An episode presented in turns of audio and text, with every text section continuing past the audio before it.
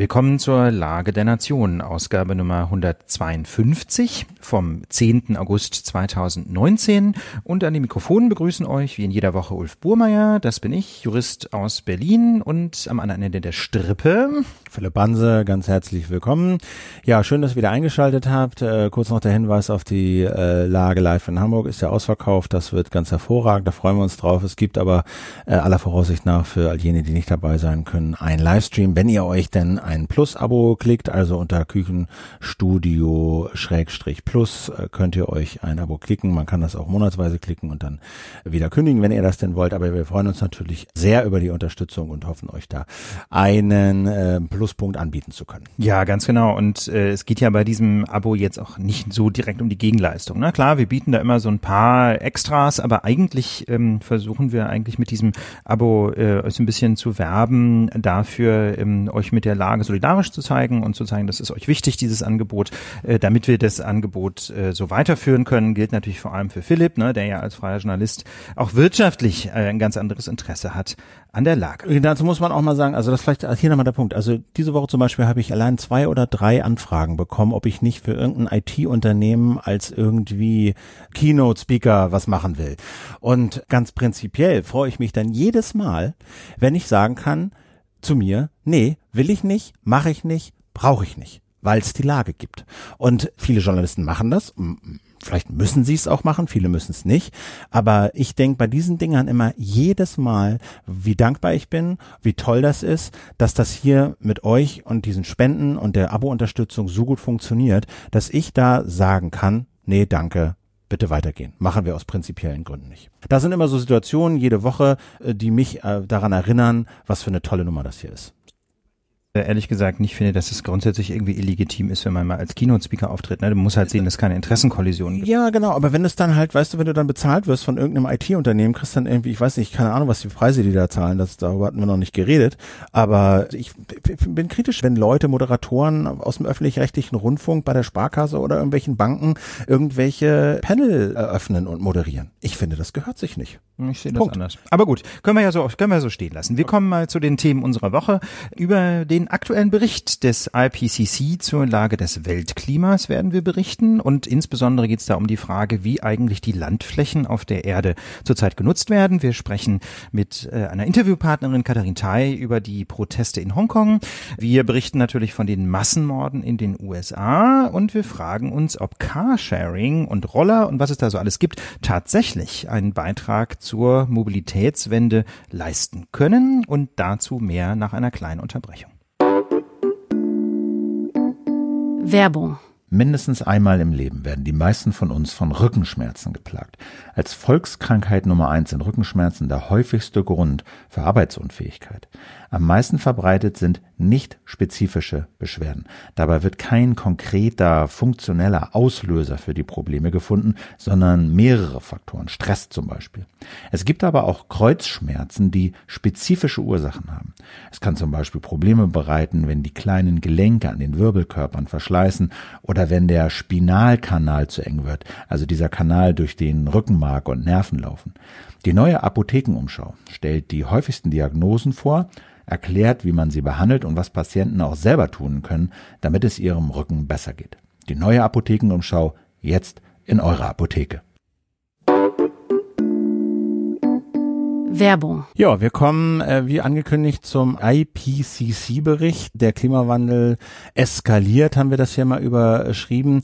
Das IPCC ist ja so das Inter Intergovernmental äh, Panel on äh, Climate Change, also ein, eine Wissenschaftlervereinigung im Auftrag der UN. Und man kennt diese großen Klimaberichte, in denen es darum geht, wie verhält sich das eigentlich mit der Erderwärmung und was können wir da tun. Und dieses selbe Panel untersucht aber auch sozusagen noch unter Kapitel des Klimawandels. Zum Beispiel gibt es bald einen großen Report zur Lage der Ozeane und jetzt haben sie halt einen veröffentlicht zum Landverbrauch, also wie wir mit Ernährung und Land speziell umgehen. Und da heißt das Ding Spezialbericht über Klimawandel, Wüstenbildung, Landverschlechterung, nachhaltiges Landmanagement, Ernährungssicherheit und Treibhausgasflüsse in terrestrischen Ökosystemen. Also das heißt das wunderschön, oder? Äh, wunderschön, aber das macht schon auch deutlich, wie komplex es ist und das alles mit allem zusammenhängt und darüber darüber reden wir gleich noch ein bisschen.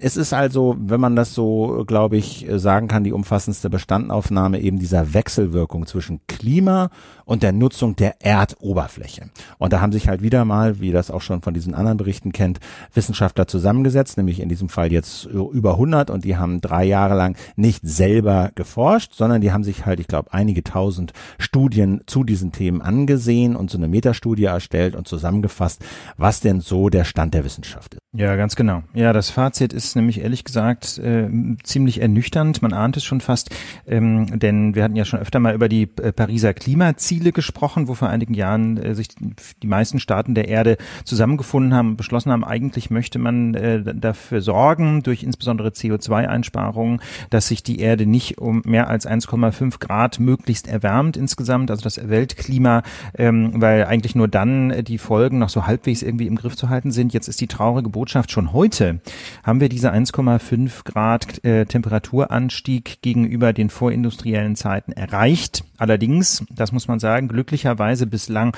nur über Land. Das heißt, die Ozeane haben sich weniger erwärmt. Ich meine, mich zu erinnern, 0,8 Grad waren es da.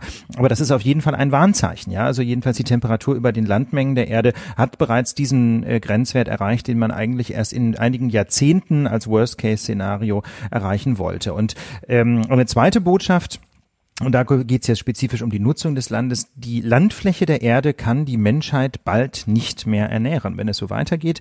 Äh, wegen der Klimakrise, wegen äh, bestimmter politischer Rahmenbedingungen und auch wegen unserer Ernährungsweise. Und die Rahmenbedingungen sind, dass wir auf der Erde inzwischen einfach 7,7 Milliarden Menschen haben. Ja, ich hatte noch irgendwie in Erinnerung äh, so vier oder fünf. Ja, das sind die Zahlen so aus meinen Schulzeiten. Äh, und die 7,7 Milliarden haben wir aber schon erreicht. Also immerhin zwei, zweieinhalb Milliarden mehr. Und das sind inzwischen inzwischen auch doppelt so viele wie noch in den 70er Jahren. Und äh, das sind natürlich quasi menschengemachte Ursachen, einfach indem sich die Menschen äh, verbreiten. Aber es gibt eben auch eine zweite Gruppe von menschengemachten Ursachen, nämlich die Klimawandelbedingten. Äh, da kommt es zu mehr Dürre, mehr Erosion und zu einer Übernutzung der Landflächen. Und das wiederum hat mehr Hunger und mehr Migration zur Folge, Philipp. Und da muss man sagen, ähm, es zeigen sich da einfach so Rückkopplungseffekte oder in negativer Formulierung äh, auch Teufelskreise. In beide Richtungen. Also es ist auf jeden Fall ein Teufelskreis, denn, und das äh, ist auch so eine Erkenntnis dieses Reports, knappes Viertel. 23 Prozent aller Treibhausgasemissionen gehen auf das Konto von Land und Forstwirtschaft. Es ist also nicht nur Verkehr und Strom und Heizen und so, ne? 23 Prozent, enorm viel, ja. Ein Riesenbatzen geht äh, darauf, wie wir mit unserem Land umgehen, mit unseren Wäldern, mit unseren Mooren, aber auch eben, wie wir uns ernähren, weil das natürlich einen großen Einfluss darauf hat. Gleichzeitig beeinträchtigen diese, sagen wir mal, negativen Klimafolgen und die Erderwärmung aber wieder auch die Landwirtschaft. Also Dürren und Erosion und Starkregen und so. Das macht natürlich auch die Produktion von Lebensmitteln an vielen Orten der Welt äh, schwieriger. Und die Sicherheit der Nahrungsmittelversorgung, sagt dieser Report, der schrumpfe eben in dem Maß, wie extreme Wetterereignisse zunehmen. Das klingt natürlich alles furchtbar dystopisch, aber wir haben vorher uns auch darüber unterhalten und da hast du aber was ganz, finde ich, Richtiges gesagt. Dieser Teufelskreis, der jetzt erstmal so nach unten sich dreht, der gilt natürlich aber auch, vielleicht nicht in allen Aspekten, aber schon in großen, auch umgekehrt. Also wenn man das Richtige tut, dann hilft das eben auch an sehr, sehr vielen äh, Fronten. Ja, ich will es vielleicht nochmal so an ja. einem kleinen Beispiel so ein bisschen plastisch machen, wie diese Wechselwirkung funktioniert. Also ähm, wir hatten ja schon in äh, der vorletzten Folge, glaube ich, war es gesprochen, über diese großen Brände in der Arktis. Ne? Das ist ein schönes Beispiel. Die Arktis erwärmt sich, ähm, dadurch kommt es zu größeren Bränden und diese Brände, also größere Brände ist gut, da brennen Flächen von der Größe Nordrhein-Westfalens ab. Ne? Da reden wir also von tausend von Quadratkilometern. Ähm, und diese Flächen brennen eben ab. Dabei wird CO2 frei äh, durch diese durch diese Feuer. Dabei wird aber zugleich auch äh, durch die die Erhitzung des Permafrostbodens Methan aus der Erde frei. Mit anderen Worten, das der, der, Klimawandel führt zu einer Erderwärmung, die führt zu bestimmten Effekten, wie in diesem Fall Bränden, und die führen dazu, dass sich die Erderwärmung weiter beschleunigt. Anderer Effekt ist das, was du gerade schon genannt hast, Philipp, diese Wüstenbildung. Ja. Dadurch, dass es einfach wärmer wird, gibt es zwar Gegenden auf der Welt, die feuchter werden, ja, einfach weil wärmere Luft mehr Wasser äh, in, äh, transportieren kann und damit mehr Regen produziert, aber es gibt andere Ecken auf der Welt, wo diese äh, Erwärmung auch zur Wüstenbildung führt, also dazu führt, ähm, dass nichts mehr wächst und das führt natürlich wiederum dazu, dass weniger Kohlenstoffdioxid gebunden werden kann in Pflanzen ähm, und damit wiederum die Erderwärmung sich beschleunigt. Aber, und das ist das Schöne daran, der Teufelskreis funktioniert eben auch in eine positive Richtung. Dann ist es kein Teufelskreis mehr, sondern, keine Ahnung, ein selbstverstärkender Aufschwung beim Klima, möchte ich mal formulieren. Ähm, wenn man zum Beispiel es schafft, ähm, auf bestimmten, in bestimmten Gegenden, ähm, die bislang äh, zum Beispiel durch Weiden genutzt werden, wieder einen, einen Wald aufzuforsten, vielleicht irgendwann sogar ein Regenwald, dann kann das ist natürlich schwierig, ja, Regenwälder also regenerieren sich ja nur schwierig, aber immerhin ein Wald ist ja mal ein Anfang. Ähm, dann können diese Bäume wieder ähm, CO2 aus der Luft aufnehmen. Es entsteht langsam aber sicher wieder eine Humusschicht auf dem Boden, die ja durch, ähm, durch das Abholzen von Wäldern und durch Beweidung häufig zerstört wird. Und auf diese Art und Weise kann man dann auch ähm, durch eine sinnvolle Nutzung des Landes dem Klimawandel aktiv entgegensteuern. Es ist also durchaus möglich, Kohlenstoffdioxid wieder aus der Atmosphäre zu entfernen. Ja, wenn man einmal Kohle verbrannt hat, ist nicht quasi das Kind in den Brunnen gefallen. Man kann dieses Kohlendioxid aus der Kohle zum Beispiel oder aus dem Benzin durchaus wieder aus der Luft entfernen. Man muss es halt nur tun. Ja, genau. Aber es gibt eben auch, und das ist so ein bisschen der Wermutstropfen, dass es eben diese auch von dir erwähnten Tipping Points durchaus gibt. Also Punkte, hinter die wir nicht einfach durch eine Handlungsänderung wieder zurückkommen. Also wenn der das Permafrostboden, ja, ja ne, mhm. dass wenn der Permafrostboden einmal geschmolzen ist und äh, dadurch Methan frei wird und dadurch der Klimawandel und die Erderwärmung angeheizt wird, ist es, äh, wenn ich das so die Klimaforscher richtig verstanden habe, eben sehr schwer hinter diese Tipping Points wieder zurück zurückzukommen, so durch einfache Handlungsänderung. Aber dennoch kann man etwas tun und der IPCC, diese Wissenschaftlervereinigung, die hat halt auch so ein paar Wege aufgezeigt. In erster Linie muss man, glaube ich, sagen, brauchen wir eine andere Landwirtschaft. Wir müssen einen anderen Weg, einen nachhaltigen Weg finden, mit unseren Wäldern und mit unseren Böden umzugehen. Wir müssen den, den Landverbrauch ändern. Wir müssen Fruchtfolgen ändern. Wir müssen natürlich und damit ganz eng verbunden unsere Ernährung ändern. Da kommen wir auch noch gleich ein bisschen dazu. Wir müssen Gesetze Gesetze erlassen, die halt diese Nahrungsmittelverschwendung eindämmen. Ne? Also ein Drittel der Nahrungsmittel wird weggeworfen, wird einfach umsonst produziert mit allen Nebenwirkungen, die das hat. Und ähm, die sagen halt, die Politik kann halt durch äh, entsprechende Gesetze, Verordnungen dafür sorgen, dass wir gezwungen sind, mit unseren äh, Wäldern, mit unseren Böden nachhaltiger umzugehen, sie nicht komplett auszulaugen, äh, Wälder, Wälder und Wiesen sein zu lassen und eben nicht in Agrarfläche umzuwandeln, die dann irgendwann ausgenutzt ist und sich in anderen Regionen in Wüsten verwandelt. Und dann ermöglicht das eben eine nachhaltigere Landnutzung und wo es eben auch geringere Emissionen gibt, weil wir unter Umständen CO2 besser binden können. Aber, aber Philipp, was können wir denn jetzt konkret tun? Ne? Also ich meine, wir haben ja oft, haben wir denn da direkt Einfluss darauf, was sich so tut? Also ein Ansatzpunkt ist, sich mal zu fragen, wie viel Gemüse und wie viel Fleisch isst man eigentlich, oder? Das auf jeden Fall. Also das Bundesumweltministerium sagt, um ein Kilogramm Rindfleisch zu erzeugen, ja, brauchst du 13 Kilogramm CO2 äquivalente Treibhausgase. 13 Kilogramm. Wow. Und um ein Kilogramm Gemüse zu erzeugen, brauchst du halt 153 Gramm. Also fast ein Hundertstel, das muss man sich mal überlegen, ja. Also 153 äh, ist ja, kannst ja mit etwa mit 80, 90 multiplizieren, um auf 13 Kilo zu kommen. 153 Gramm, ja, das ist enorm. So, und das kommt halt daher, naja, dass halt äh, du diese Rinder mit bestimmten äh, Sachen füttern musst, wie zum Beispiel, nicht füttern musst, aber eben gefüttert werden mit Soja. Und dann werden halt in bestimmten Gebieten Wälder abgeholzt, um Soja anzupflanzen, was dann wiederum nach Europa geschifft wird, um diese Tiere äh, ähm, äh, zu ernähren, die dann wiederum Methan ausstoßen, was wiederum genau, ein sehr effektives Klimagas ist. Ja, und zwar, also Methan, das, das ist zum Beispiel auch so ein Effekt, was viele Menschen gar nicht wissen. Äh, in der Tat ist es einfach so, dass, dass diese Viecher, wenn sie auf der Weide stehen, also gerade Kühe, die ja mehrere Mägen haben, in denen sie das Futter wiederkäuen, ja, die, die haben das Futter eben in ihrem Leib, das vergärt da und produziert einfach bei dieser Gärung Methan. Das heißt, diese Kühe machen im Grunde den ganzen Tag Bäuerchen und lassen Methan in die, in die Umgebung und dieses Methan ist ich meine, 25 mal so klimaschädlich wie CO2. Ja, deswegen sind auch diese, dieses ist das Auftauen der Permafrostböden in der Arktis so eine Katastrophe und deswegen sind Kühe so ein Problem. Es geht nicht, also die Soja ist ein Punkt, aber das zweite sind die Bäuerchen ähm, und dann ist es natürlich auch so, dass die Flatulenz der Tiere in, äh, so ein bisschen noch ins Gewicht fällt. Mit anderen Worten, wenn eine Kuh pupst oder ein Schwein, ja, ähm, das sind alles so, ja, das sind also Dinge, das macht man sich gar nicht klar. Also wenn man da genau hinguckt, ist das einfach wahnsinnig, äh, wahnsinnig problematisch mit der Fleischproduktion, abgesehen mal natürlich von Haltungsbedingungen von Tieren. Das ist ein Thema, das wollen wir jetzt nicht quasi nicht geringschätzen aussetzen, das wollen wir nur heute ausblenden, weil es darum an dieser Stelle beim Klima nicht so direkt geht, ist aber natürlich auch ein Problem, wie gehen wir ethisch mit Tieren. So. So, also, also Tier, Fleisch ist ein Problem aus der Klimaperspektive und äh, was kann man tun? Ja, also eine ganze Menge. Wir können natürlich unsere Ernährung umstellen, aber jetzt in dieser Sommerpause kam halt diese Diskussion um die Mehrwertsteuer hoch. Also wir wissen, Mehrwertsteuer gibt's in zwei Steuersätzen, sieben Prozent und 19 Prozent und es durchschaut, glaube ich, niemand äh, mehr so richtig, äh, auf welche Produkte und Dienstleistungen so sieben Prozent anfallen und 19 Prozent. Das ist, glaube ich, äh, extrem erratisch.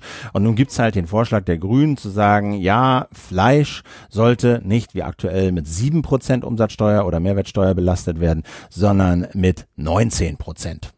So, damit es teurer wird, damit der Verzehr von Fleisch unattraktiver wird, damit der Fleischkonsum vielleicht reduziert wird, damit das Klima auf diese Weise geschützt wird und damit der Staat vielleicht über diese höhere Mehrwertsteuer ein paar Mehreinnahmen, einige Milliarden einsammelt, die er dann im Idealfall ja für Klimaschutz und für ein besseres Tierwohl einsetzen kann. Robert Habeck, Vorsitzender der Grünen, hat das gleich abgelehnt, also obwohl es ein Vorschlag aus den Reihen der Grünen war, der gesagt, nee, macht keinen Sinn. Wie sehen wir das? Ja, also es kam in der Tat von den Grünen, von nämlich von Friedrich Ostendorf, dem immerhin dem agrarpolitischen Sprecher der Grünen-Fraktion.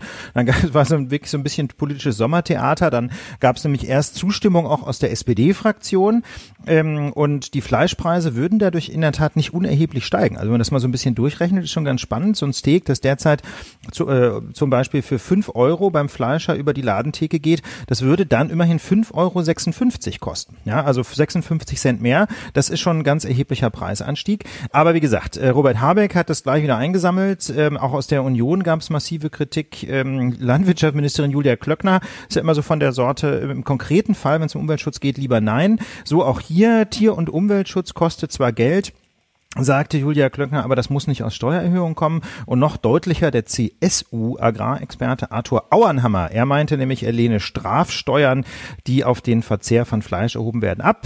Äh, auch die FDP-Abgeordnete Linda Teuteberg sprach von schädlichem Aktionismus. Also FDP, ich habe auch noch so eine E-Mail aus der FDP-Bundestagsfraktion gekommen, wo das äh, Argument im Kern war, ja, höhere Steuern sind doof, weil es sind höhere Steuern. Und äh, also diese Argumente, die, ja, weißt du, also das überzeugt mich nicht mehr. Ich lese das dann immer immer von der FDP und äh, denke, naja, was haben die denn jetzt dazu zu sagen? Und dann kommt ja höhere Steuern, geht nicht, weil sind höhere immer Steuern. Böse, ja. So, also äh, das finde ich äh, ist kein guter Beitrag zur Debatte. Ja, so, war diesmal glaube ich von von Wolfgang Kubik. Genau, ne? ja, genau. Kubik Fleischsteuer wäre falsch, weil es ist ja ist eine Steuer. Äh, weil ja genau, wir können vermuten, dass der Sinn einer Fleischsteuer vor allem die Erziehung der Bürgerinnen und Bürger ist. So Kubicki und das findet er falsch. Na, ich weiß nicht. Ähm, vielleicht Erziehung, das klingt immer so negativ negativ. Ne? Natürlich äh, reagiert ein Erwachsener spontan mit No, wenn er erzogen werden soll. Klar, das ist ja gerade der Sinn des Erwachsenwerdens, dass man irgendwann äh, eben sein quasi dem Elternhaus entwächst äh, und sich damit nicht mehr erziehen lassen muss. Aber auf der anderen Seite finde ich, kann es durchaus eine staatliche Aufgabe sein, Anreize zu setzen in die richtige Richtung. Das Problem ist bloß, Philipp, ähm, würde denn eine solche höhere Umsatzsteuer auf Fleisch tatsächlich die richtigen Anreize setzen? Ja, das ist halt die Frage, ne? Denn ausgerechnet, sagen wir mal, bei Billigfleisch, äh, was jetzt eben, wie der Name schon sagt, sehr billig ist, irgendwie so eine so eine Masthenne beim Aldi für ein paar Euro äh, 20, da ähm, klar ist der Aufschlag da natürlich relativ gering. Ja, weil es eben prozentual vom Nettopreis äh, 19 Prozent draufkommen und dann ist es halt, äh, sind es halt nur ein paar Cent und insgesamt wird es nicht so wahnsinnig viel teurer. Mögliche Konsequenz ist, dass eben Kunden dann nicht zur noch teureren Qualitätsware greifen, sondern eben zur Massenware. Ganz genau. Ne, weil es eben relativ billig noch ist. Ne? Das wäre dann nicht genau der falsche Ansatz, ne, wenn die Leute dann äh, sich Biofleisch endgültig nicht mehr leisten können, weil da, wie du sagst, Philipp, der der der äh, der prozentuale Aufschlag in Mark und Pfennig oder in Euro und Cent eben zu hoch ausfiele. Ne? Das heißt also, ähm, das ist, das kann durchaus quasi auch nach hinten losgehen, dass die Leute dann gerade extra schlechtes Fleisch kaufen, das extra ungesund ist. Äh, in eine ähnliche Richtung denkt auch ein Sprecher des Umweltministeriums. Er meint nämlich, die zentralen Probleme der Landwirtschaft aus der Umweltsicht seien die hohen Tierbestände und, und die Intensivtierhaltung und, da gäbe es effektivere Mittel als das Steuerrecht, um zu niedrigeren Tierzählen in den Ställen zu kommen. Beispielsweise das Düngemittelrecht, bei dem stehe nämlich die Bundesregierung kurz vor einer Verschärfung. Äh, da würde ich sagen, das ist ganz lustig, weil die das Umweltministerium an dieser Stelle äh, die das Thema ähm, Fleischproduktion verknüpft mit dem Thema Landdüngung und Düngemittelverordnung. Äh, das ist ja äh, aus ganz bestimmten Gründen ohnehin gerade ein ganz heißes Eisen. Ja, das ist, es gibt halt diese Düngemittelverordnung, wie viel Düngemittel darfst du halt auftragen, also wie viel Gülle darf man aufs Feld aufbringen, weil natürlich ein Teil davon ins Grundwasser gelangt und wir halt ein Viertel der, das habe ich jetzt nicht nachgeguckt, aber irgendwas in der Größenordnung Drittel bis Viertel der äh, Brunnen sind mit zu hohen Nitratwerten belastet. Und da hat auch die EU-Kommission gesagt, das müsst ihr runterbringen. Und es gab auch ein Gerichtsurteil vom Europäischen Gerichtshof, der gesagt hat, Bundesregierung, ihr macht da zu wenig. Und die EU-Kommission hat ja jetzt eine, eine, eine Deadline gesetzt, nach der dann irgendwie 800.000 Euro pro Tag an, an Strafzahlungen drohen, wenn Deutschland nicht endlich mehr unternimmt, um gegen diese hohen Nitratwerte im Wasser etwas zu tun. Und da hat halt äh, ja das Agrarministerium und die Bundesregierung sich lange dem Druck der Bauern eben äh, gebeugt, die das halt nicht wollen, die so weitermachen ja. wollen wie bisher. Also das kann man wieder mal beim Namen nennen. Ne? Das ist ja auch so, eine, so ein An äh, Ansatz, den wir hier in der Lage verfolgen, nicht zu sagen die böse Politik, sondern ganz konkret die Ministerin Julia Klöckner, ähm, die als, äh, die sich eben, muss man sagen, in diesem in dieser Diskussion offenbar als Vertreterin ganz bestimmter Bauerninteressen äh, wahrnimmt, hat ganz lange blockiert eine effektive Senkung des Nitrateintrags in deutsche Böden. Und deswegen äh, legt jetzt die EU-Kommission Daumenschrauben an und das finde ich so ganz lustig lustig. Deswegen ähm, hat nämlich das Umweltministerium, das in diesem Spiel quasi seit Jahren auf der anderen Seite steht und immer wieder eine strengere Regulierung gefordert hat, äh, quasi diese Gelegenheit der Diskussion um die Umsatzsteuer jetzt genutzt, um Ministerin Klöckner nochmal neu unter Druck zu setzen und zu sagen, jetzt mach doch endlich mal was ähm, im Bereich des Düngemittelrechts. Aber ähm, um nochmal zurückzukommen zu der Ausgangsfrage, Mehrwertsteuer. Also wie gesagt, wir haben da gerade ähm, schon darauf hingewiesen, da kann es zu Fehlanreizen kommen, ja, wenn diese Preiserhöhung nämlich dazu führt, dass Biofleisch ähm, endgültig nicht mehr finanzierbar ist für manche Menschen. Und deswegen wäre meine persönliche Position zu sagen, wir sollten keine Strafsteuer spezifisch auf Fleisch erheben, sondern wir sollten einfach für einen generellen Umbau des Umsatzsteuerrechts werben. Sieben Prozent, also den ermäßigten Umsatzsteuersatz, einfach nur noch für Bioprodukte erheben und alle nicht so umweltfreundlichen und manchmal auch ungesunden Produkte, die also nicht bio biologisch äh, vernünftig hergestellt sind, eben mit 19 Prozent belegen. Dann hätte man also nicht nur im Bereich Fleisch eine Umsteuerung, sondern generell würde das dazu führen, dass Bio-Lebensmittel im Vergleich zu konventionell produzierten Lebensmitteln günstiger würden. Philipp, macht das Sinn? Ja, ich, also mir gehen da zwei Dinge durch den Kopf. Das eine ist, Bio ist nicht immer gut und konventionell ist nicht immer schlecht. Also es gibt also Leute wie diese äh, NGO Foodwatch, die auch argumentieren, sie hätten, als wenn es jetzt zum Beispiel ums Tierwohl geht, äh, katastrophale Ökoställe gesehen, wo die Tiere unter erbärmlichen Bedingungen leben und sie hätten konventionelle Bauern gesehen, wo, wo es den Tieren besser ging als irgendwo sonst. So, das ist so das eine, warum ich da zucke. Das andere ist ja, warum will man Bio fördern? Einerseits vielleicht Tierwohl, andererseits aber eben äh, vielleicht nachhaltige äh, Nahrungsmittelproduktion, äh, vielleicht weniger CO2-Ausstoß, wo ich ja. dann dazu der Frage komme, ja, erschlagen wir das dann aber nicht mit einer CO2-Abgabe, ob jetzt als Emissionshandel oder Steuer Steuer sei mal dahingestellt.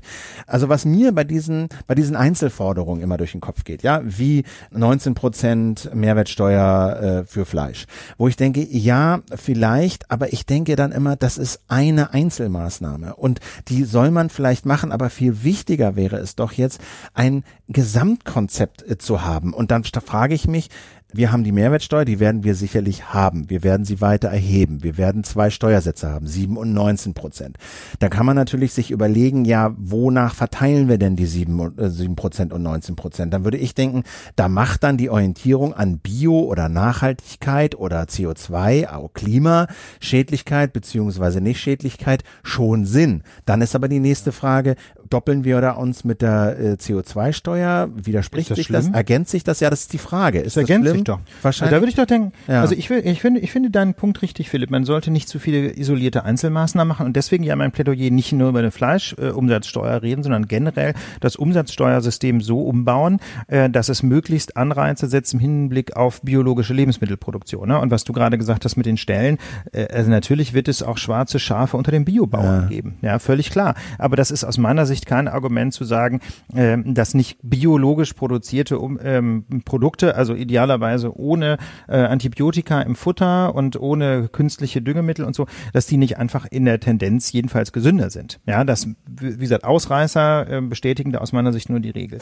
Also an diesem Bio gibt's ja verschiedene Aspekte. Nur du hast einmal die Gesundheit, also Antibiotika sind nicht per se schlecht, aber wenn man sie halt äh, falsch einsetzt, sind sie schlecht. Ähm, ja, und Rückstände in den Lebensmitteln Rückstände sind, sind, sind auch schlecht und so. Ne? Aber um Tiere zu heilen, kann man schon Antibiotika einsetzen. Dann ist der Aspekt Klimaschädlichkeit, ja, also wie viel CO2 wird ausgestoßen, um das Zeug zu produzieren. Und dann gibt's halt so einen dritten Aspekt Tierwohl. Unter welchen Bedingungen leben eigentlich die Tiere, die da unsere Nahrungsmittel erzeugen?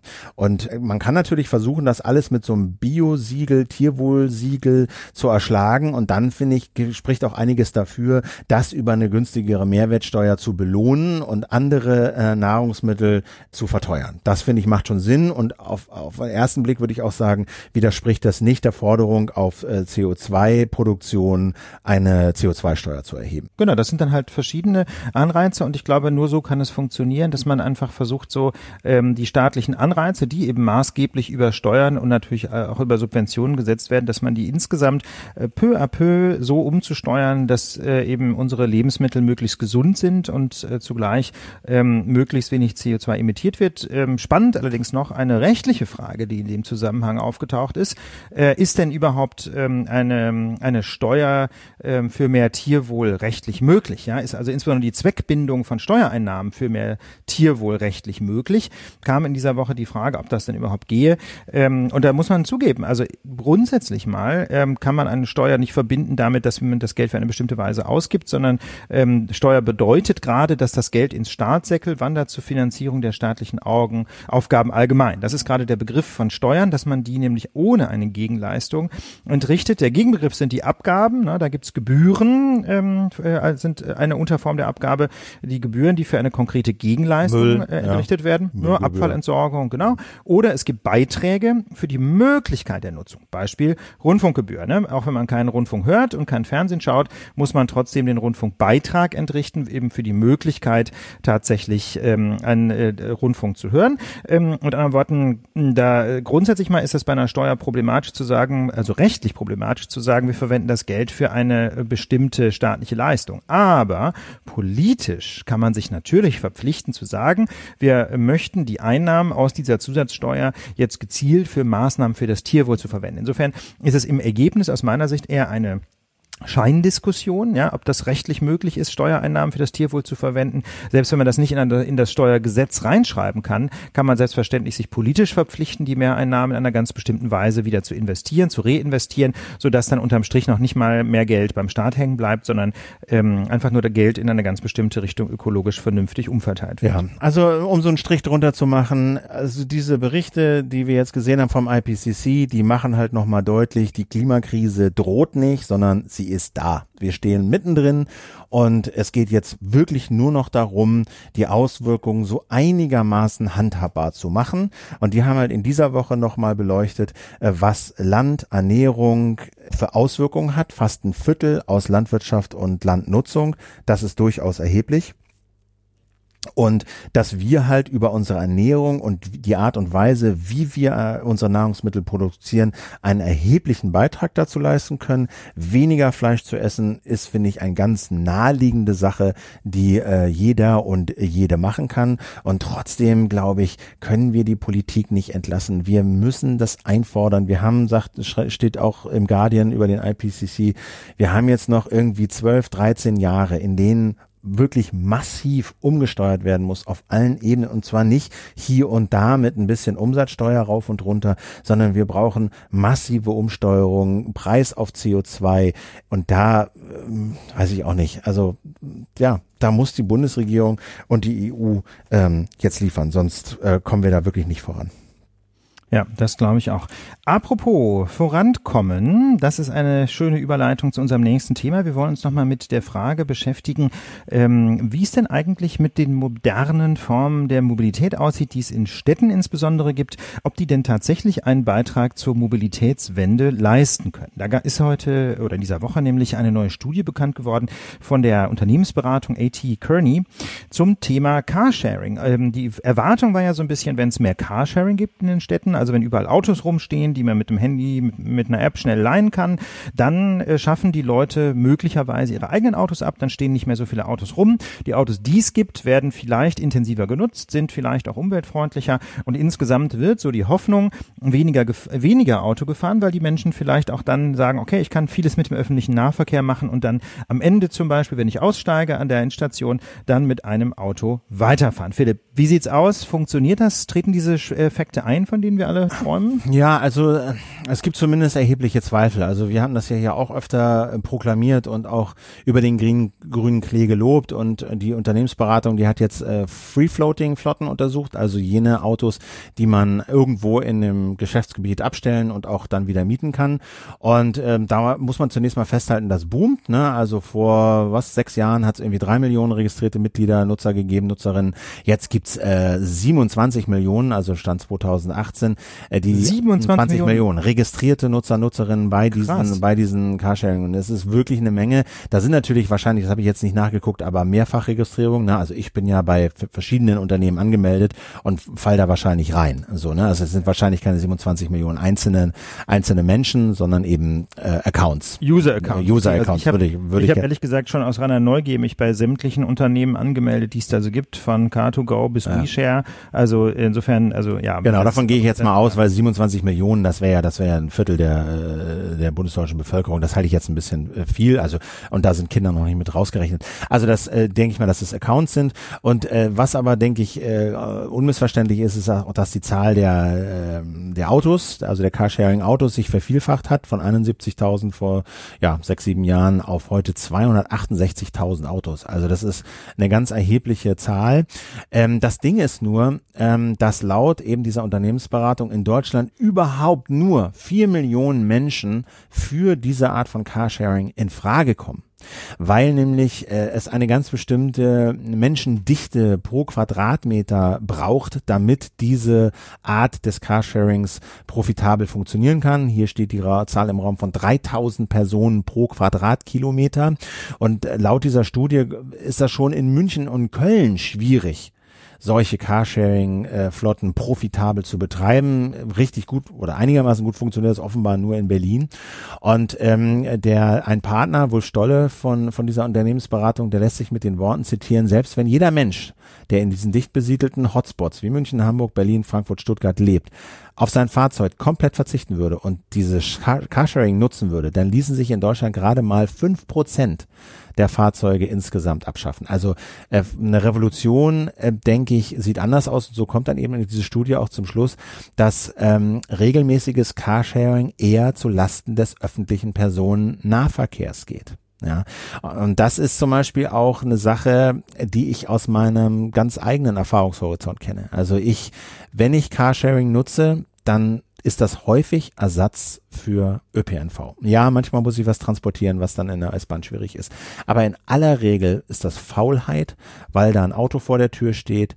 Im Idealfall ist es ein Elektroauto. Okay, das ist aber auch selten der Fall. Und ich muss auch überlegen, wie ich das wieder zurücklenke, weil so ist es kein nachhaltiges Verhalten. So, überhaupt nicht. Und selbst mit einem Elektroauto, ja, verstopfst du halt die Stadt, nimmst halt Parkplätze, brauchst Raum, bla, bla, bla, machst vielleicht keine direkten Emissionen in die Stadtluft, aber trotzdem ist Individualverkehr muss produziert werden und Akku und hier und da. Besser ist der ÖPNV. Aber ich merke selber, ich verzichte eher darauf und fahre dann mit diesem Carsharing-Auto aus purer Faulheit. Ja, ich meine, denn das ist ja, das ist ja im Grunde genau das Gegenteil dessen, was man sich erhofft hat, ne? Dass du halt jetzt irgendwie weniger mit, von dir da oben in Pankow mit der S-Bahn in die Stadt fährst, sondern mehr mit Carsharing. Äh, was wir uns erhofft haben, ist ja, dass du mehr S-Bahn fährst, weil du nicht mehr von zu Hause erst eine Viertelstunde zur S-Bahn tigern musst, sondern weil du quasi diese Lücke zwischen zu Hause und ÖPNV mit Carsharing oder Roller oder weiß der Hammel äh, schließt. Aber das passiert dann ja anscheinend, jedenfalls bei dir jetzt erstmal noch nicht. Nee, und die sagen auch in dieser Studie, dass das eigene Auto im Straßenverkehr langfristig durch Sharing-Angebote ersetzt wird. Das zeichne sich noch nicht ab. Zum Beispiel sagen sie in Berlin und Hamburg ähm, sei etwa seit Einführung dieser beiden großen Dienste von der ShareNow, also jetzt äh, Car2Go und DriveNow, wie die jetzt ShareNow heißen, vor acht Jahren sei die Autozulassung nicht signifikant gesunken. So, ne, also das ist äh, seit, vor acht Jahren, immerhin über acht Jahre hin, haben sie da jetzt Erfahrung gesammelt und die Neuzulassung der privaten Pkw ist äh, nicht signifikant zurückgegangen. Und Stockholm sagt die SZ, die rudern auch schon zurück. Also die haben ja relativ hohe Parkgebühren äh, und sind sehr bemüht, Autos aus der Stadt rauszukriegen und wollten halt da den Carsharing-Anbietern auch nicht entgegengekommen. Und deswegen zieht DriveNow sich jetzt wohl aus äh, Stockholm zurück, schreibt die, schreibt die SZ. Also jetzt muss man natürlich zu diesen Studien von Unternehmensberatungen noch zwei Sätze sagen. Also das ist natürlich immer eine Eigen-PR. Ne? Die, die machen diese Studien, äh, weil sie eigene Expertise nachweisen wollen, weil sie ja. so Kunden kriegen wollen, die sie beraten können in diesem bestimmten Bereich. Das heißt nicht, dass die Studien Mist sind. Ähm, das gibt da sehr gute Studien. Es gibt aber auch Studien, äh, die wirklich äh, zusammengehackte Grütze sind. Nur um irgendwie zu sagen, ha, wir haben da eine Studie dazu, wir wissen Bescheid. Niemand liest das, ja. aber nach außen sieht es so aus, als wüssten sie, was sie sagen. Also das eine sind die Studien, äh, das, das, das ist natürlich, äh, ist natürlich im Grunde immer so, dass man die äh, kritisch lesen muss, dass man sich fragen muss, welche Motivation steht da eigentlich dahinter, wer war der Auftraggeber oder ist das eben Eigen-PR oder so. Ähm, ich finde aber noch einen zweiten Punkt wichtig. Ähm, wenn wir jetzt sagen, diese, diese ähm, Carsharing-Angebote, die funktionieren derzeit eben noch nicht, wenn es darum geht, äh, quasi die Privatautos möglichst abzuschaffen oder jedenfalls peu à peu die Privatautos zu ersetzen und sie funktionieren auch noch nicht in der Richtung, ähm, dass sie quasi zu einer vermehrten Nutzung des ÖPNV führen, sondern dass sie äh, bislang scheinen sie ja eher das Gegenteil einzudrehen. Das ist ja, da muss man sagen, das funktioniert bislang noch nicht so, wie wir uns das gedacht haben. Aber auf der anderen Seite finde ich, bevor man jetzt dann quasi die radikale ähm, Konsequenz daraus zieht und sagt, Carsharing ist generell Murks, könnte man sich ja auch die Frage wieder stellen nach den Anreizsystemen. Also setzt denn, setzen denn die Städte wirklich die richtigen Anreize? Möglicherweise ist es ja auch einfach ein Problem, ähm, dass man sein eigenes Auto in Städten nach wie vor so vergleichsweise günstig abstellen kann. Ne? Also ich kenne das von mir selber. Ich besitze ja auch seit ewigen Zeiten ein Auto, das ich quasi mal geschenkt bekommen habe von einem Kollegen freundlicherweise für ein paar Mark 50. Das bewege ich im Schnitt alle zwei, drei Wochen. Ja, das steht eigentlich vor allem da hier in Kreuzberg äh, und nimmt Platz weg. Ja, das ist halt praktisch, wenn man mal aufs Land fahren will und so. Und da muss ich natürlich ganz ehrlich sagen, wenn ich jetzt ähm, dieses Auto nicht mehr so bequem abstellen könnte, ne? sondern wenn, dann würde ich mir vielleicht auch die Frage stellen, kann ich das denn nicht einfach abschaffen und für die paar Momente, wo ich dann wirklich ein Auto brauche, ähm, dann auch auf irgendein anderes Auto zurückgreifen, so ein Carsharing-Auto vielleicht, weißt du, vielleicht ist es halt einfach, ähm, einfach so, dass es noch zu einfach ist, gerade in Städten ein einfaches Auto zu haben. Also in Paris sieht es völlig anders aus, ne? in Paris ist es deutlich schwieriger, ein Auto zu parken und konsequenterweise besitzen da auch total wenig Leute noch ein eigenes Auto. Ja, also ich weiß nicht, ich überlege gerade, ob das nicht zwei verschiedene verschiedene Sachen sind. Also das eine ist privater Pkw-Besitz in der Stadt. So, ja, den kriegt man sicherlich durch höhere Kosten weg oder nicht weg, aber runter, ja, also wenn du halt hohe Parkgebühren hast, wenn du meinetwegen eine Stadtmaut hast, wo du erstmal zahlen musst, um überhaupt in die Stadt reinfahren zu können, dann wäre auch das äh, Carsharing Nutzen natürlich unattraktiver, ja, wenn ich jetzt äh, noch dann irgendwie eine Zufahrtsmaut und noch irgendwie super hohe Parkgebühren zahlen müsste, dann wäre das deutlich unattraktiver, dann würde ich sicherlich öfter den ÖPNV nutzen. So, das ist keine Frage. Ähm, das denke ich, kann man machen. Ähm, ohne das sehe ich nicht so richtig, wie dieses Carsharing ÖPNV stärken soll. Ich glaube, du musst das Auto und auch diese Carsharing-Sachen unattraktiver machen in der Stadt. Ich glaube, anders geht's nicht. Unattraktiver machen? Ja, du musst es, du musst das Auto teurer machen und ich glaube aber auch diese Carsharing-Sachen müssen teurer werden. Sonst geht es zu Lasten des ÖPNV. Ja, also ich glaube, äh, ich glaube, mit so ganz einfachen Lösungen wie Carsharing muss auch teurer werden, kommen wir jetzt irgendwie auch nicht weiter. Das Problem ist, dass wir hier es ja mit, ähm, mit zwei Zielen zu tun haben, die einfach, glaube ich, so ein Stück weit auch im Konflikt stehen. Also eine Ziel ist eben möglichst äh, viel ÖPNV, ja, also Carsharing nur als zu, äh, Zubringertechnologie im Grunde zum öffentlichen Personennahverkehr, wie in deinem Fall von zu Hause zur S-Bahn zum Beispiel. Und das zweite Ding ist, dass man eigentlich möchte, dass die Leute möglichst wenig private Autos haben, äh, damit die nicht rumstehen und damit die Leute eben dann auch Carsharing nutzen. Und ähm, weißt du, um für das Ziel eigenes Auto abschaffen, muss Carsharing möglichst billig sein. Für das Ziel Carsharing nur für kurze Strecken als Zugänger äh, Zubringertechnologie müsste Carsharing möglichst billig sein, ja, mit, äh, möglichst teuer sein. Das heißt also, das ist nicht so ganz einfach. Ich glaube, mit einfachen Lösungen kommen wir da nicht weiter. Ähm, aber jedenfalls finde ich, ist es interessant, äh, sich diese Frage mal zu stellen, welche ähm, Effekte hat denn eigentlich diese Verfügbarkeit von Carsharing äh, in Städten? Und außerdem ist es auch eine wichtige Information, glaube ich, zu sagen, dass in Deutschland überhaupt ja nur ganz wenig Menschen für Carsharing in Frage kommen. Ja, angeblich lohnt es sich ja selbst in Städten wie München und Köln nicht. Das heißt also, wenn man mal ganz ehrlich ist, schon alleine aus ökonomischen Gründen scheint das keine Lösung zu sein, außerhalb ganz weniger Ballungszonen. Ähm, ja. Um diesem Problem Herr zu werden. Ja, genau. Es ist außerhalb ganz weniger Ballungszonen. Und insbesondere muss man immer dazu sagen, auf dem Land funktioniert das natürlich überhaupt nicht. Ne? Also das ganze Thema Carsharing hat leider überhaupt nichts zu tun mit dem Verkehr auf dem Lande und, ähm, und ist keine Lösung für Menschen, die außerhalb von Ballungszonen wohnen. Insofern glaube ich, äh, ist es vielleicht auch bei uns in der Lage, wenn man ehrlich so ein ganz kleines bisschen überpräsent äh, und äh, sind wir da auch so ein ganz kleines bisschen, also meine persönliche Wahrnehmung, jetzt auf diesen Hype Carsharing reingefallen, denn ähm, unsere Umweltprobleme und unsere Mobilitätsprobleme scheint es aus meiner Sicht nicht so richtig lösen zu können, oder? Was denkst du? Würde ich auch sagen. Also gerade weil es eben eine sehr, sehr, sehr offensichtlich sehr begrenzte Klientel ist, die dafür überhaupt in Frage kommt. Also für dieses Free Floating, für das stationsbasierte, das mag auf dem Land ein bisschen anders sein noch. Also dass du das irgendwie an einer bestimmten Station abholst und und und dann auch dort wieder abgibst. Äh, da sind die Preise yeah. niedriger. Das mag auf dem Land äh, und in kleinen Städten äh, besser funktionieren. Vielleicht ist das tatsächlich auch eher noch so ein Punkt, äh, den man fördern sollte. Das hat, da habe ich jetzt noch nicht drüber nachgedacht. Aber wir wollten, könnten noch mal einen Blick auf eine andere Phänomen werfen, was jetzt auch gerade wie eine Sau durchs Dorf getrieben beziehungsweise durch die Stadt getrieben wird. Das sind nämlich diese elektrischen Tretroller. Ach ja, richtig. Mhm. Ne, da habe ich jetzt auch noch mal so ein paar Erfahrungen gemacht und da hat die Taz auch geschrieben, Text verlinken wir über so eine Untersuchung, die dieser Anbieter Lime gemacht hat, beziehungsweise eine Befragung gemacht hat. Und auch da geht es darum, die großen Versprechen waren, ja, ähm, die elektrischen Tretroller, die äh, ersetzen das Auto. So.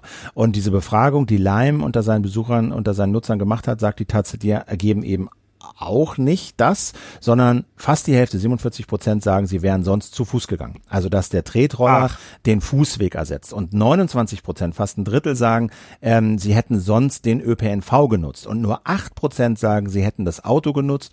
Und da sind auch schon, hätte Auto genutzt, meint auch, Herr, wäre Taxi gefahren, hätte Uber genutzt oder hätte Carsharing genutzt. Also da ist das auch nicht so, dass das, äh, zumindest sollte diese Befragung unter gut 4000 Leuten nicht darauf hin, dass diese Roller irgendwie äh, das Auto ersetzen, sondern es scheint eher so zu sein, dass diese Tretroller ähm, umweltfreundliche, klimafreundliche Fortbewegungsarten ÖPNV und speziell den Fußweg ersetzen. Und dazu kommt noch, dass diese Tretroller dann irgendwie nur ein paar Monate halten, wenn sie verliehen werden, dann irgendwie wahrscheinlich Schrott sind. Das ist ja ökologisch eine Katastrophe, ne? wenn die halt ständig Schrott sind. Ich meine, denn die müssen ja auch mit hohem Ressourcenaufwand erstmal produziert werden, genau. mit halten Akkus und so. Das genau. klingt ja alles gar nicht gut. Also und, und auch unter diesem Aspekt scheinen mir diese Tretroller äh, problematisch zu sein sein und ich fürchte, wir kommen einfach nicht daran vorbei, den öffentlichen Personennahverkehr in der Stadt und vor allen Dingen auch aus dem Land massiv auszubauen. Und Fahrradwege sowieso. Also möglicherweise sortieren sich dann diese elektrischen Fortbewegungsmittel irgendwie in so ein System ein, aber dass wir die jetzt als selig machende Rettung der urbanen und ländlichen Mobilität verbuchen können, glaube ich, den Zahn, den müssen wir uns ziehen. Also jedenfalls Stand heute, ne, ich würde immer noch das kleine Fragezeichen dran machen, liegt es an diesen neuen Verkehrsmitteln per se oder sind es die Anreize und die finanziellen Rahmenbedingungen? Aber jedenfalls ähm, wichtig ist, glaube ich, an dieser Stelle der Punkt, dass es nicht von ganz alleine alles selig macht, nur weil wir mit einmal Tretroller und Carsharing in den Städten haben. Ja, apropos Mobilität, äh, wir haben wir noch einen kleinen Punkt äh, Feedback. Ähm, da hatten wir ja, wir haben das Thema ja häufig in der Lage und wir hatten da äh, neulich nochmal darauf hingewiesen, ähm, dass natürlich auch auf dem Lande ähm, mehr getan werden muss für den öffentlichen Personennahverkehr, hatten dann aber als ähm, quasi Vorteil der, der ländlichen Regionen genannt, dass es natürlich dort auch häufig billiger ist und man quasi weniger Geld für Lebensmittel oder fürs Wohnen bezahlt und deswegen durchaus ein bisschen mehr Geld für Mobilität ausgeben kann. Das hat zu wütenden Reaktionen Diskussion Wir sehen, das ist ein sehr emotionales Thema ähm, und das haben uns Menschen darauf hingewiesen, dass selbstverständlich auch nicht alle Regionen, alle ländlichen Regionen Deutschlands billig sind. Ja, insofern vielen Dank für dieses Update. Ähm, in der Tat sind viele Probleme, äh, die wir in der Lage ansprechen, bei genauem Hinschauen einfach wahnsinnig komplex. Und so ist es eben auch so, dass die Immobilienpreise auch auf dem Lande, jedenfalls in manchen Regionen Deutschlands, sehr hoch sind. Insofern rudern wir da zurück ja, und sagen nicht, äh, die billigen Immobilienpreise entschädigen für hohe Mobilitätskosten. Das ist eben auch nicht überall so. Vielen Dank, dass ihr uns da schlau gemacht hat. zu unserem nächsten Thema. Wir schauen nach Ostasien, genauer nach Hongkong. Dort gibt es inzwischen seit etwa zehn Wochen massive Proteste gegen die Hongkonger Regierung und mittelbar auch gegen die Regierung in dem sogenannten Mainland China, also in Peking. Auch an diesem Wochenende sind wieder Proteste angekündigt. Angefangen hat das alles mit Demonstrationen gegen ein geplantes neues Auslieferungsgesetz von Hongkong. Inzwischen geht es aber um viel mehr. Und worum genau, wollen wir uns erklären lassen von Katharin Tai, mit der wir uns zum Interview verabredet haben. Sie ist Politikwissenschaftlerin und China-Expertin, heute Doktorandin in Politikwissenschaften, genauer internationale Beziehungen und vergleichende Politikwissenschaften am Massachusetts Institute of Technology, besser bekannt als MIT in Boston in Vereinigten Staaten, hat aber auch schon in Paris und in Oxford äh, in dieser Richtung studiert und vor allem betreibt sie fernostwärts einen Newsletter und einen Podcast zu Ostasien, hat auch schon zwei Jahre in China gelebt, äh, ein Jahr in Taiwan und hat einen Großvater aus Hongkong, also eine ganze Reihe von Beziehungen in die Region. Herzlich willkommen in der Lage der Nation, Katharin Tai. Ja, hi. Ähm, fangen wir doch zunächst mal mit ein bisschen Hintergrund an. Ähm, das Schlagwort zum Thema Hongkong lautet ja immer ein Land, zwei Systeme. Aber was heißt denn das jetzt eigentlich ganz genau? Äh, kannst du unseren Hörerinnen und Hörern erstmal kurz erklären, ähm, wie es äh, zu dieser besonderen Situation kam und wie heute die politische Situation in Hongkong eigentlich ist? Ist das jetzt China oder nicht? Ja, ich glaube, man muss einfach als allererstes so als Startpunkt erstmal verstehen, dass Hongkong zwar rechtlich Teil von China ist und offiziell zum Land gehört, aber faktisch, also wenn man sich die Stadt anschaut, wirklich eher was von so einem kleinen Stadtstaat hat, weil es einfach eine sehr eigene Geschichte hat, die lange unabhängig von China lief. Also Hongkong, das ist ja so, so eine Art so Halbinsel, so eine Peninsula, wurde in, in, so in Teilen nach und nach im 19. Jahrhundert an Großbritannien gegeben, weil China da diverse Kriege verloren hat. Das heißt, Hongkong war de facto britische Kolonie bis 1997. Das heißt, mehr als 100 Jahre über hat sich die Stadt quasi komplett selber entwickelt, unabhängig von China und war auch vom Kommunismus zum Beispiel nicht wirklich direkt betroffen. Stattdessen war das im Endeffekt eine auch zunehmend Finanzmetropole und Handelsmetropole, über die auch viele Waren so nach China rein sind dann zum Ende hin. Also die Briten hatten ohne Miete quasi Teile von Hongkong gepachtet. Und 1997 ging Hongkong dann zurück an China. Also da gab es noch ein bisschen hin und her. Und generell wurde 1984 schon entschieden, auf welcher Basis quasi Hongkong zurück an China gegeben wird. Und ein Teil dieser Abmachung von 1984 war eben zu sagen, dass das politische und rechtliche System von Hongkong im Endeffekt unberührt gelassen wird, erstmal für 50 Jahre. Also von 1997 bis 2047 sollte Hongkong sich selber regieren dürfen. Und Teil dessen war eben auch, weil China halt kommunistisches Land war oder ist, je nachdem, wie man das definiert, dass Hongkong halt weiter ein kapitalistisches System haben darf. Und das Einzige, wo im Endeffekt China so die Macht hat, ist äh, die Außen- und Verteidigungspolitik. Das heißt, es ist schon jetzt eine komplizierte Situation, weil man muss sich das vorstellen, so als quasi so ein komplett anderer Stadtstaat, der zwar geografisch nah an China dran ist, aber an sich schon politisch mit dem Land lange nichts mehr zu tun hatte, auf einmal reingeholt wird wieder. Und es gibt riesige Unterschiede und gerade auch 97 gab es riesige Unterschiede in der wirtschaftlichen Situation von Festland China und Hongkong. Und es gibt aber auch sehr starke kulturelle Unterschiede. Es gibt eine Hongkonger Identität und Leute in Hongkong sprechen auch größtenteils Kantonesisch ähm, anstatt Mandarin, was eben auf dem Festland, also so ein bisschen das Hochdeutsch von China ist. Okay, und jetzt kommen wir doch mal zu dem konkreten Auslöser der Proteste in Hongkong. Was hat es denn mit diesem Auslieferungsgesetz eigentlich auf sich? Was war da geplant äh, und warum regt das die Leute auf? Genau, also die Idee war generell erstmal ein Auslieferungsgesetz zu schaffen, weil es jemanden gab. Es gab, wenn ich die Details gerade richtig zusammenkriege, einen Hongkonger, der in Taiwan seine Freundin umgebracht hatte. Und dann gab es eine große Diskussion darüber, was man jetzt machen könnte, um diesen Menschen zurück nach Taiwan zu schicken, damit er dort vor Gericht gestellt werden kann. Und die Antwort der Hongkonger Regierung war eben, dieses Auslieferungsgesetz vorzuschlagen. Und als Teil dieses Auslieferungsgesetzes würde auch eine Auslieferung nach China möglich werden. Das Hongkonger Rechtssystem ist separat von China. Es gibt theoretisch eine Möglichkeit für das chinesische Rechtssystem quasi Interpretationen rauszugeben, die dann bindend sind für das Hongkonger Recht, aber das machen sie relativ selten. Das heißt, das Hongkonger Rechtssystem ist im Weiten, weitestgehend relativ unabhängig und in Teilen auch relativ progressiv. Und das, das Problem ist jetzt, dass die Leute sich jetzt eben Sorgen machen, dass wenn dieses Auslieferungsgesetz durchgebracht wird, dass dann Leute in Hongkong zum Beispiel für politische Vergehen plötzlich rechtmäßig nach China ausgeliefert werden können. Ein wichtiger Hintergrund dazu ist auch noch, dass es in der Vergangenheit schon außerrechtliche Fälle gab, wo unter anderem zum Beispiel mehrere Buchhändler aus Hongkong von China festgenommen wurden und teils anscheinend von Hongkong aus gekidnappt und nach Festland China gebracht wurden. Also die Männer sind verschwunden. Einer ist in Thailand verschwunden und mindestens einer ist dann aus Hongkong verschwunden. Und die sind dann plötzlich auf dem Festland wieder aufgetaucht. Das heißt, da gab es ganz klar auch von der chinesischen Regierung so den Drang, Leute, die ihnen politisch nicht genehm sind, festzunehmen und im Endeffekt vor Gericht zu stellen in China, wo es dann aber eben um politische Verbrechen im Endeffekt geht. Okay, und gegen diese möglichen Auslieferungen nach Mainland China protestieren jetzt die Menschen in Hongkong. Aber wer genau. sind denn eigentlich die Protestierenden? Wer protestiert da?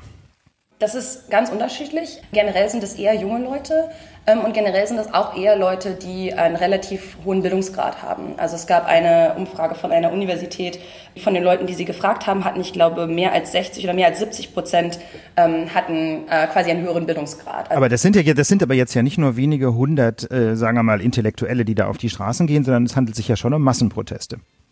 Genau, also ich genau, das ist quasi, das ist so ein bisschen, es gibt so ein bisschen diese Unterscheidung zwischen Leuten, die quasi direkt an der Front sind und das sind tendenziell eher die Leute, die ein bisschen mehr Hardcore sind, die auch direkt zunehmend in äh, Konfrontationen mit der Polizei eingehen. Es gibt aber auch einfach generell weite Teile der Bevölkerung, die diese Bewegung unterstützen. Also es gab am 5. August einen Generalstreik und daran hat man sehr gut gesehen, wie weit diese Unterstützung eigentlich ist und wie weit diese Unterstützung in der Bevölkerung geht. Also die haben es geschafft, wirklich den Hongkonger Flughafen in großen Teilen lahmzulegen unter anderem, weil ein Großteil der Fluglotsen angefangen hat zu streiken. Es gab auch jetzt mehrere Protestevents schon von Leuten, die aus verschiedenen Teilen der Gesellschaft quasi kommen. Also es gab eine Protestbewegung von Anwältinnen und Anwälten oder generell Leuten, die im, im rechtlichen Bereich arbeiten. Es gab Proteste von Leuten aus dem Finanzsektor. Es gibt immer wieder Lehrerinnen und Lehrer, die auftauchen. Also es ist eine relativ breite Unterstützung. Ich glaube, eine interessante Sache, die man auch jetzt die letzten Tage über gesehen hat, ist, die Protestierenden, die so wirklich hardcore und an der Front sind, die kann man relativ gut daran erkennen, dass sie sehr professionell ausgerüstet sind, um zum Beispiel nicht so sehr vom Tränengas oder von, von Pfefferspray betroffen zu werden.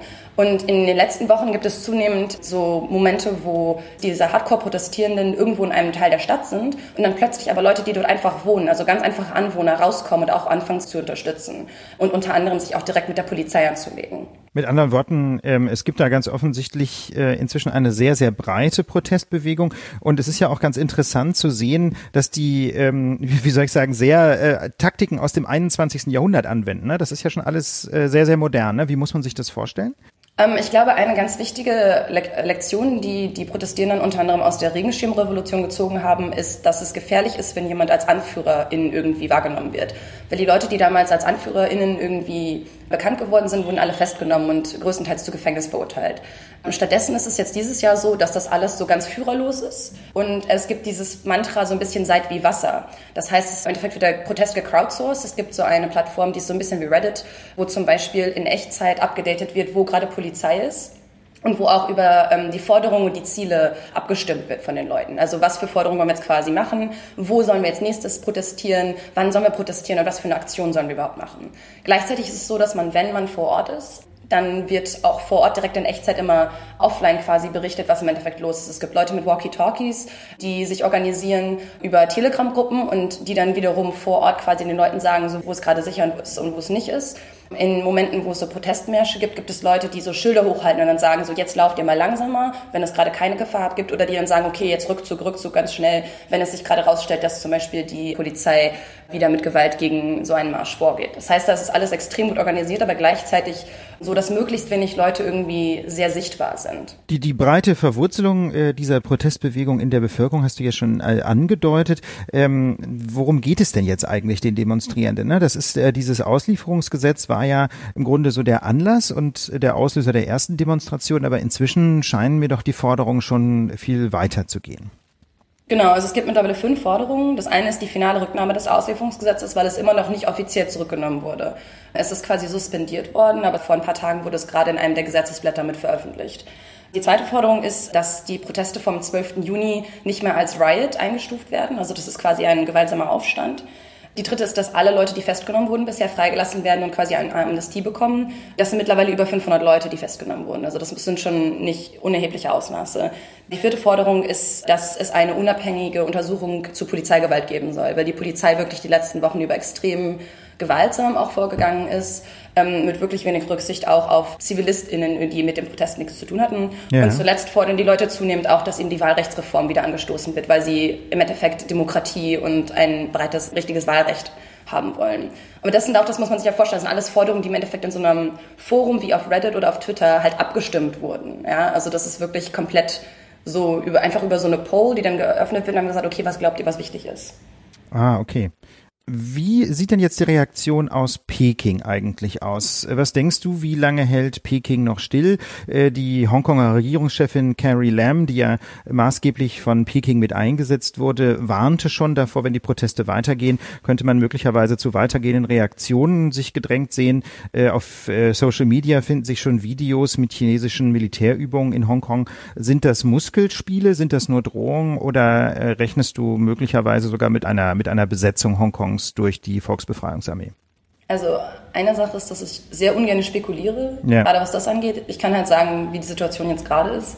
Die Regierung aus Peking hat ganz klar gesagt, dass sie das nicht gutheißen, was da vor sich läuft. Und für sie, für sie ist es quasi ein internes Problem. Aber sie sagen auch, dass generell es erstmal die Verantwortung der Hongkonger Regierung ist, sich damit auseinanderzusetzen. Und sie haben im Endeffekt so ein bisschen dazu aufgerufen, dass Leute in Hongkong das Problem selber lösen, aber teils auch Sie haben ein bisschen indirekt auch zu Gewalt aufgerufen.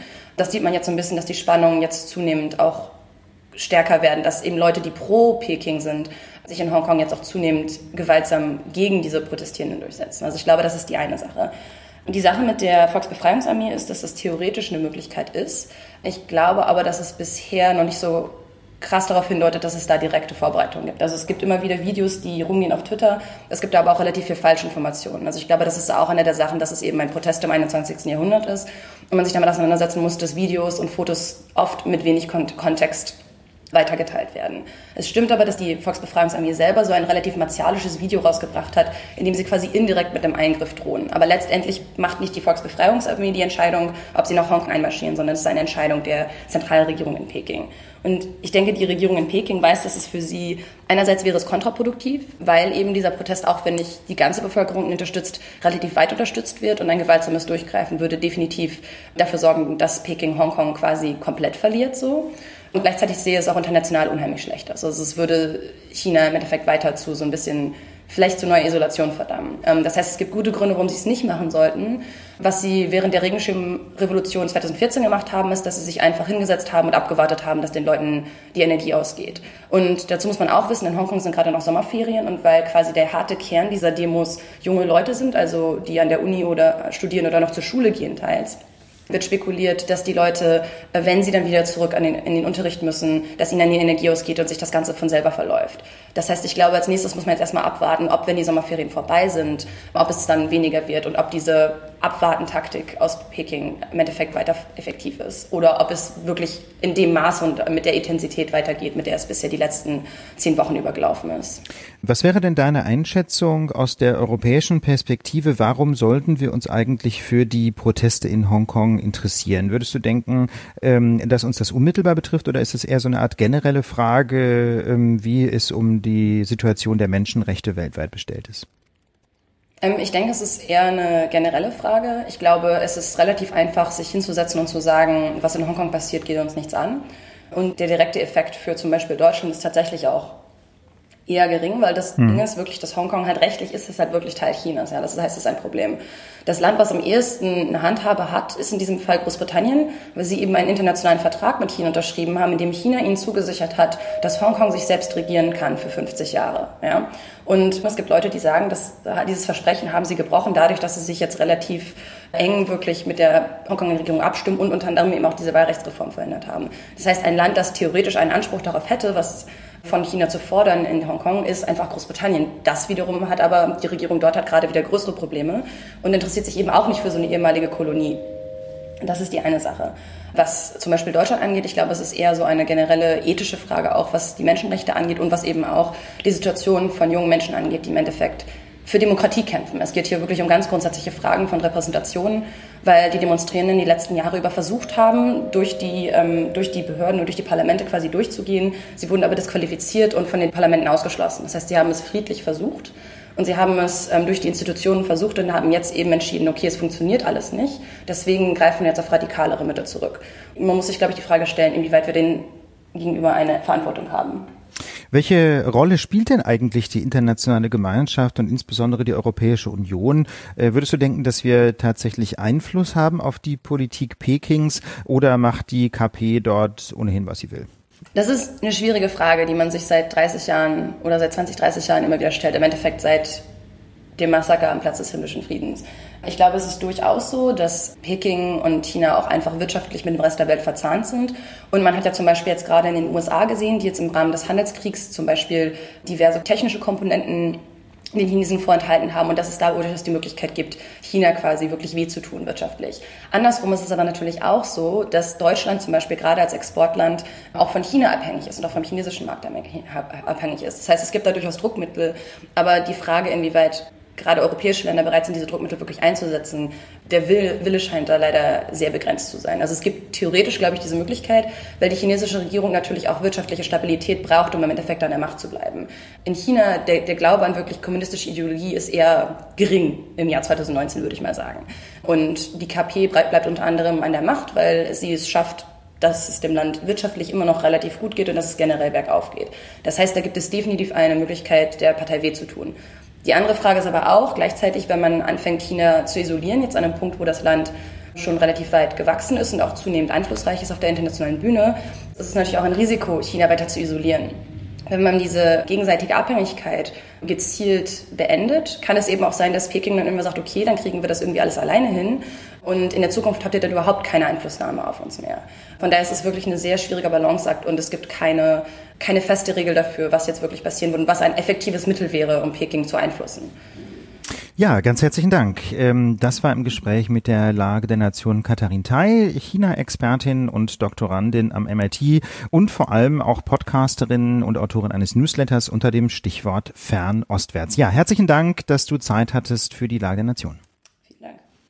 Ja, zum Schluss äh, müssen wir natürlich in die USA blicken, wo es wieder ähm, ja traurigen rechten Terror mit vielen äh, Toten gegeben hat. Da ist zum einen äh, das Massaker in Dayton, Ohio gewesen. Da gab es äh, neun Tote, wurden neun, neun Menschen äh, erschossen. Das Motiv des Täters ist noch ein bisschen unklar.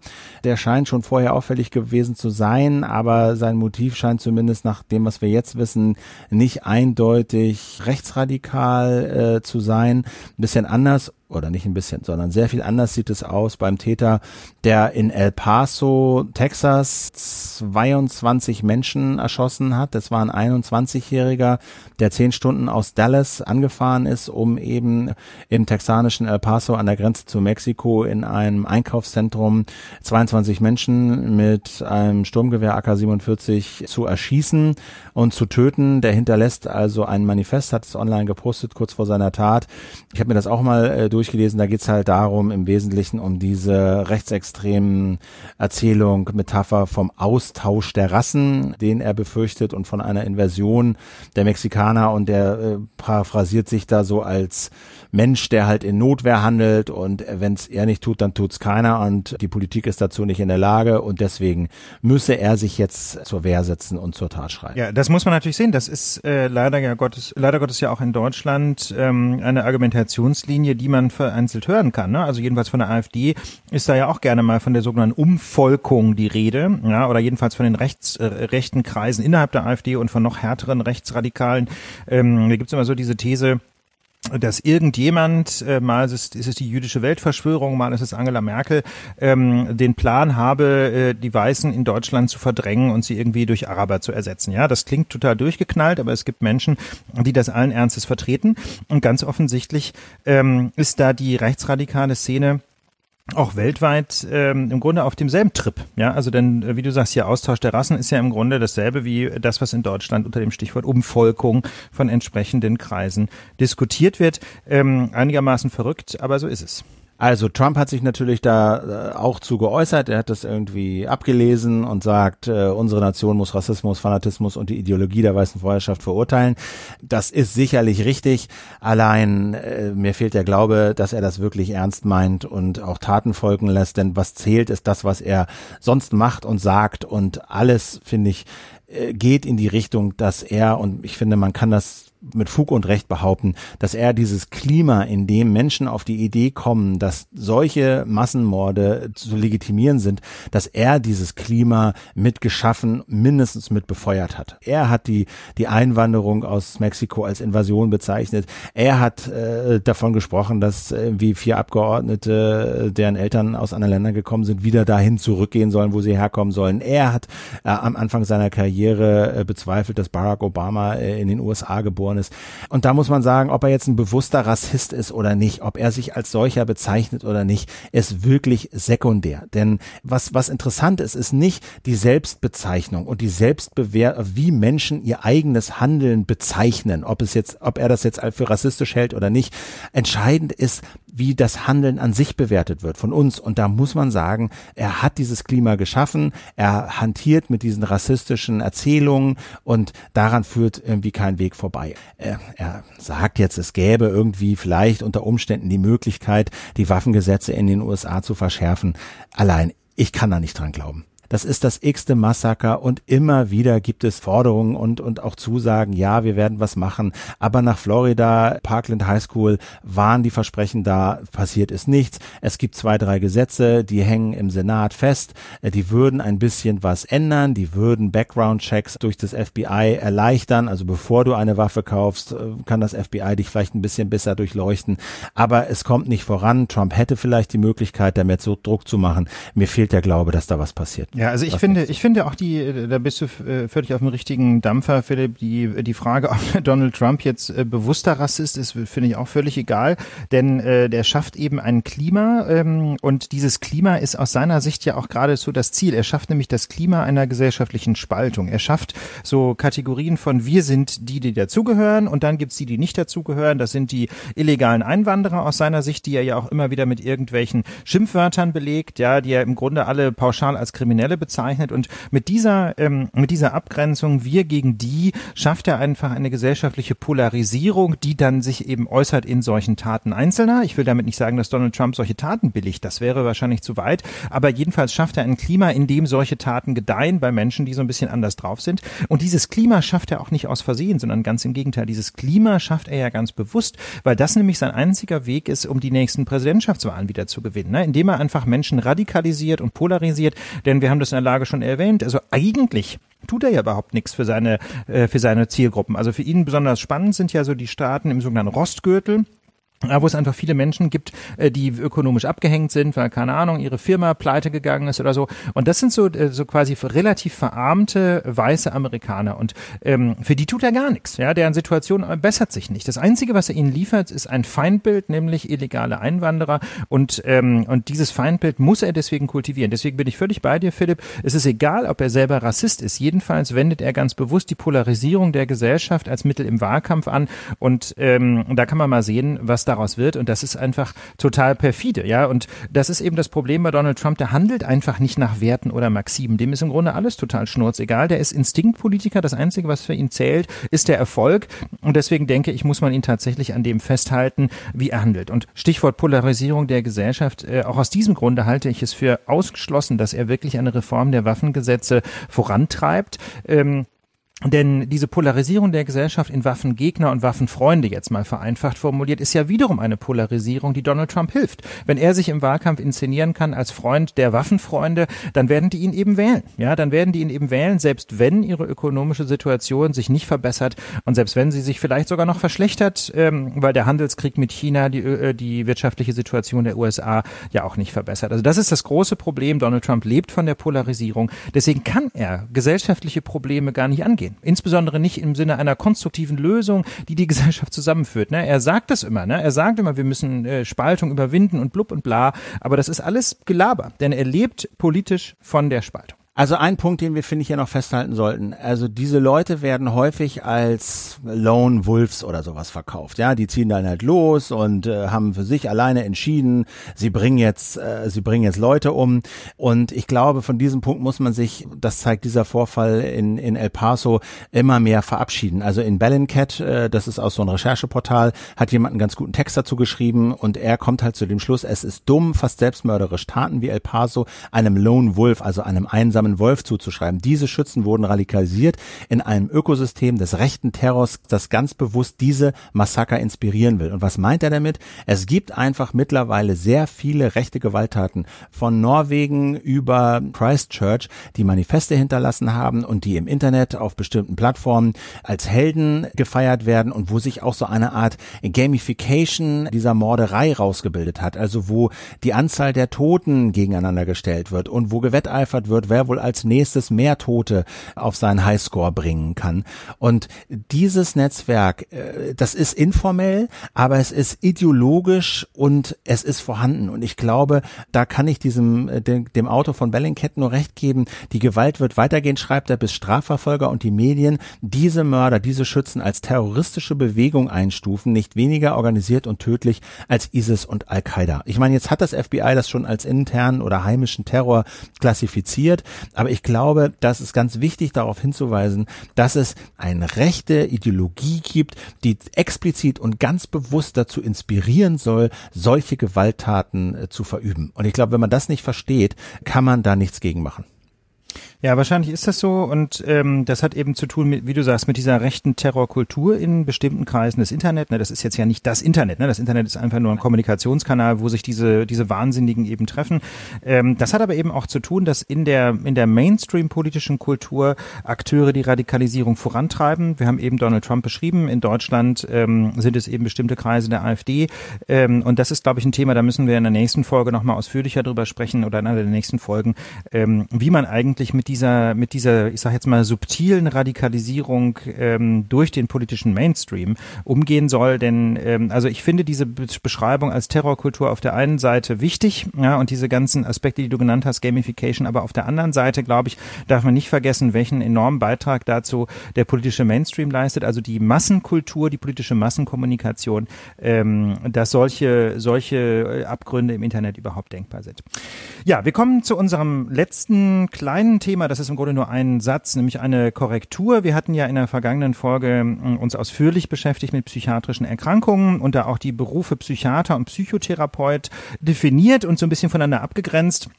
Psychiater sind eben ausgebildete Mediziner, Psychotherapeuten nicht notwendigerweise. Wir hatten gesagt, Psychotherapeuten sind typischerweise Psychologen. Jetzt gibt es aber noch den ganz den Sonderfall, ja, dass Mediziner keine Ausbildung zum Facharzt oder zur Fachärztin für Psychiatrie machen, sondern auch eine Psychotherapeutenausbildung. Es gibt also nicht nur psychologische Psychotherapeuten, sondern äh, was wir nicht ausdrücklich gesagt haben, aber was wir äh, schon noch ergänzen wollen, es gibt auch medizinische Psychotherapeuten, also Ärztinnen und Ärzte, die danach eine Psychotherapeutenausbildung machen machen statt eines Facharztes für Psychiatrie. Oder vermutlich kann man sogar noch beides machen. Das haben wir jetzt nicht gecheckt. Vermutlich geht auch das. Ja, in diesem Sinne ähm, ist die Lage der Nation wieder einmal abschließend und umfassend erörtert. Äh, wir hoffen, ihr hattet eine spannende Sendung mit uns. Bleibt uns gewogen, schenkt uns Sternchen bei iTunes und vor allem habt ein schönes Wochenende und eine gute Woche. Genau, eine Sache, eine Sache wollte ich noch sagen. Falls diese Sendung an mancher Stelle ein bisschen abgehackt oder so klingen sollte, das weiß ich noch nicht genau. Wir hatten hier ein paar technische Probleme. Ich sag nur Internet in Deutschland. Katastrophe. Ja, ein, absolut, ja. ein absolutes Trauerspiel. Also wir wollen das jetzt hier nicht ausbreiten, aber äh, diese Erfahrung ist, es ist wirklich unfassbar und wir versuchen das, ich versuche das so hinzuflicken, dass ihr davon nicht so viel äh, mitbekommt, aber nur falls ihr was mitbekommt, äh, hier noch der Hinweis, wir hatten ein paar technische Probleme, ja. haben deswegen auch das ein oder andere Thema geskippt, äh, weil es einfach nicht ging. So ist es, äh, bedankt euch, äh, schimpft nicht einfach nur auf die schlechte Welt, bedankt euch bei Feinstaub Andi, äh, unserem Infrastrukturminister und seinen Amtsvorgängern von der CSU oder von anderen Parteien, die das massiv verbockt haben in den letzten 20 Jahren. Gut, in diesem Sinne, schönes Wochenende und tschüss. Alles Gute, bis dann. tschüss. Bis bald, ciao.